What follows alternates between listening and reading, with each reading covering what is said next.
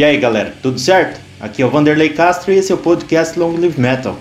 A banda dessa semana é a Finally Doomsday, death thrash metal de Porto Alegre, Rio Grande do Sul. Formada em 2010 por Sebastian Carsten, a Finally Doomsday apresenta seu death thrash metal ao mundo em 2011 com a demo Post Nuclear Armageddon. E vamos ouvir um pouco da Finally Doomsday com a música Raven Circle.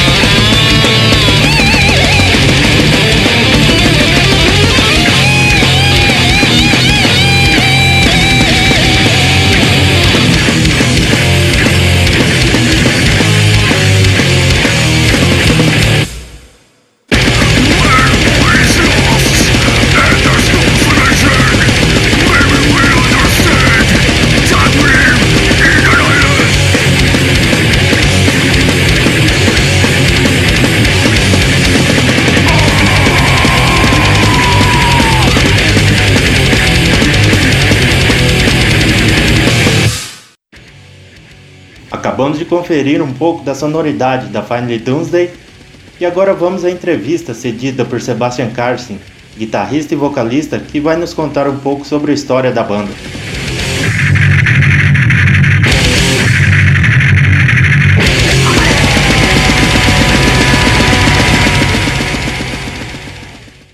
Vamos lá, entrevista com Sebastian Carsten, vocalista e guitarrista da Finally Doomsday. E aí, tudo certo? Tudo, meu. Tranquilo aqui. Prazer falar contigo. Nossa. Sebastian, como surgiu a ideia de formarem a Final Doomsday em 2010 e como chegaram a esse nome? Cara, a ideia foi basicamente eh, Márcio, que é o baterista, ele saiu da banda Bestial, aí ele ficou um tempo ali sem tocar e ele queria fazer alguma coisa, né? Aí eu produzi os discos do Bestial e eu sempre toquei tinha gravando no Uruguai, o Sueli e tal. Aí combinamos de fazer uma banda. Aí começou. A Final Doomsday foi a ideia de que procurar tipo final do final dos tempos, tá ligado? Porque Doomsday é o dia final do apocalipse. E Final é tipo, finalmente chegou o dia, o dia final do mundo, assim. É. Certo, tranquilo. É, conta aí como tá atualmente o line-up da banda e como vocês como vocês realizam o processo de composição. Tá, o, agora é, a banda sempre foi eu e Márcio, tá? Ou nós dois e convidados. Teve uma galera que passou pela banda, é, mas agora é Paulo Hender, que é vocalista da Decimento e guitarrista da Horror Chamber, que assumiu aí para tocar conosco. Ele fez alguns shows e vai participar dessa nova gravação que vamos começar a fazer a partir da semana que vem, acho na outra. E, e as composições são entrar no estúdio tocar sem vir com nenhuma ideia, cara.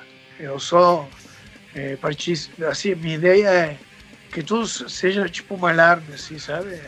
Que seja que tenha um dispositivo de a ideia brilhou e começamos a tocar nela. Isso de se mandar riff por internet, com clique, ou baterias, eu te vou te mostrar, programar bateria, isso aí para mim não, não tem efeito nenhum, sabe? O negócio é, como é grande cor, é estilo, eu tocava death metal, toquei black metal e tal. Mas aquele pop,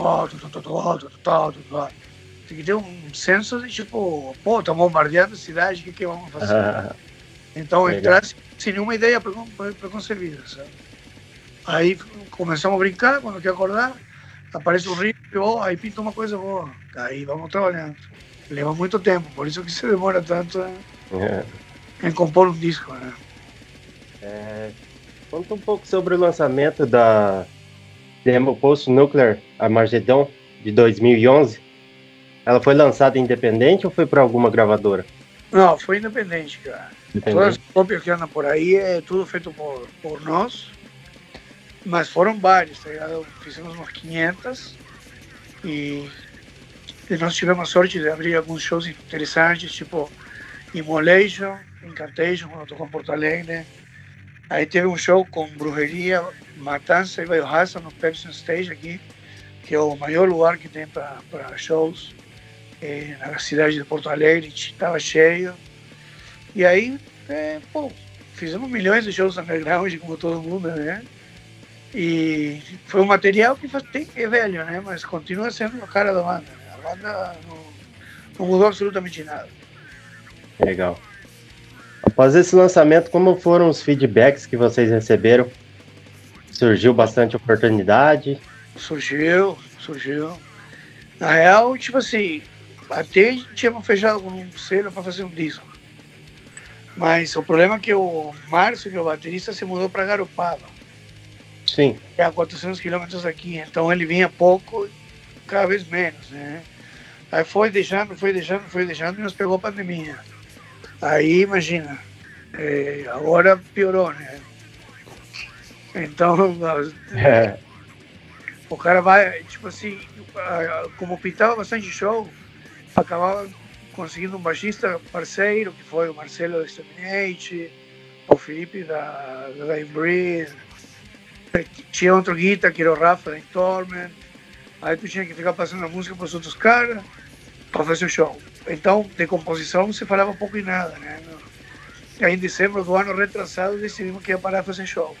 Tocamos com Sex Trash aqui e íamos começar a compor. Só que, tipo, três semanas depois entrou a pandemia. Aí fudeu, tá ligado? Sim. Mas estamos, tá, tá indo, meu, tá indo.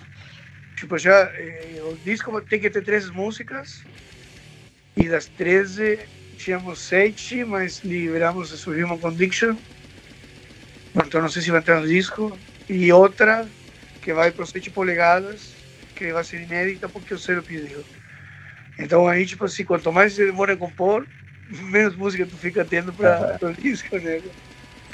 Mas isso aqui é complicado, grande cor assim, estruturado, bem tocado. E Programamos tipo na veia, assim, sem clique, sem, sem computador.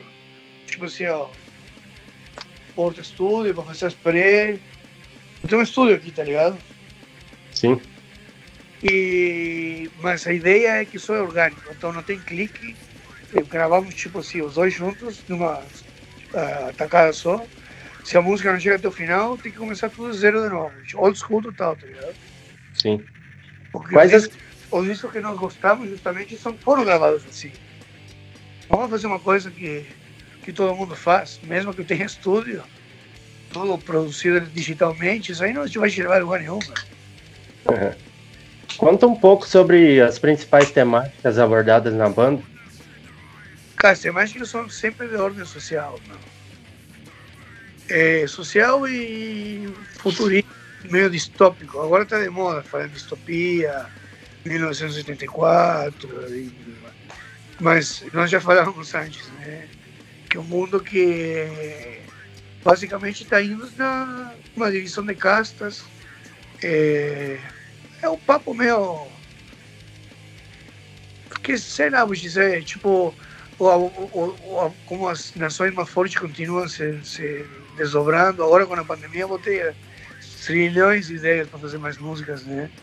Mas basicamente é aquele apertão de mãos das altos escalões políticos dos países que acabam fudendo com toda a, população, né?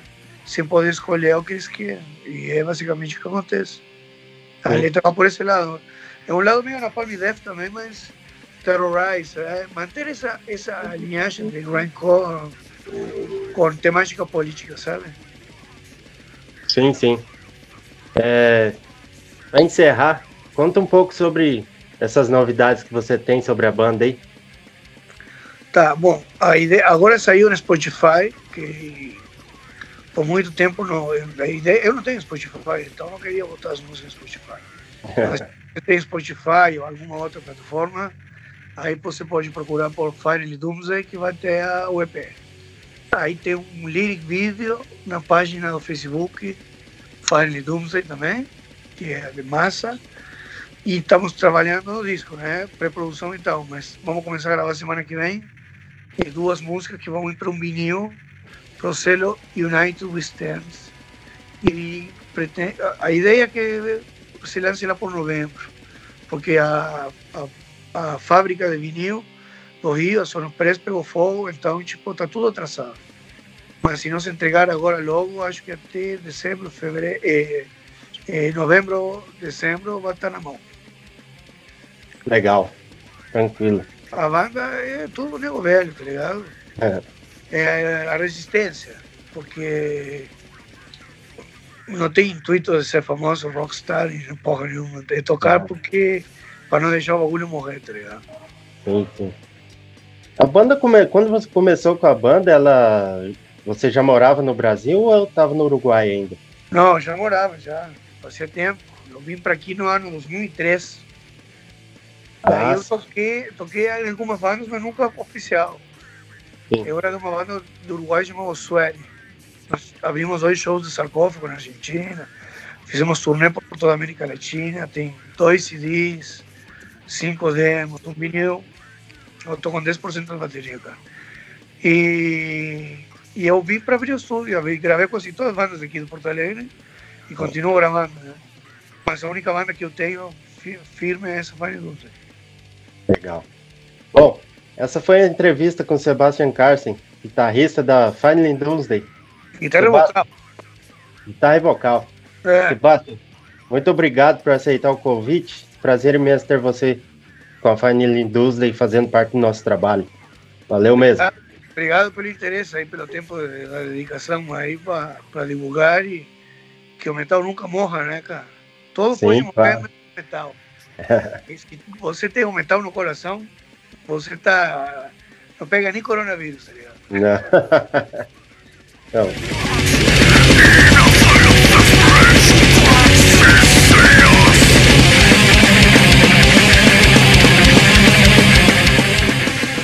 E essa foi a entrevista cedida por Sebastian Carson, membro formador da Finally Doomsday, Death Thrash Metal de Porto Alegre, Rio Grande do Sul. Sebastian nos contou um pouco sobre o início da banda em 2010 e a demo Post Nuclear Armageddon, que foi lançada de forma independente em 2011. E vamos encerrando o podcast de hoje ouvindo mais um pouco da sonoridade da Final Doomsday com as músicas Rise Again e Post Nuclear Armageddon. Todas as músicas nesse podcast é da demo Post Nuclear Armageddon. Grande abraço e até a próxima!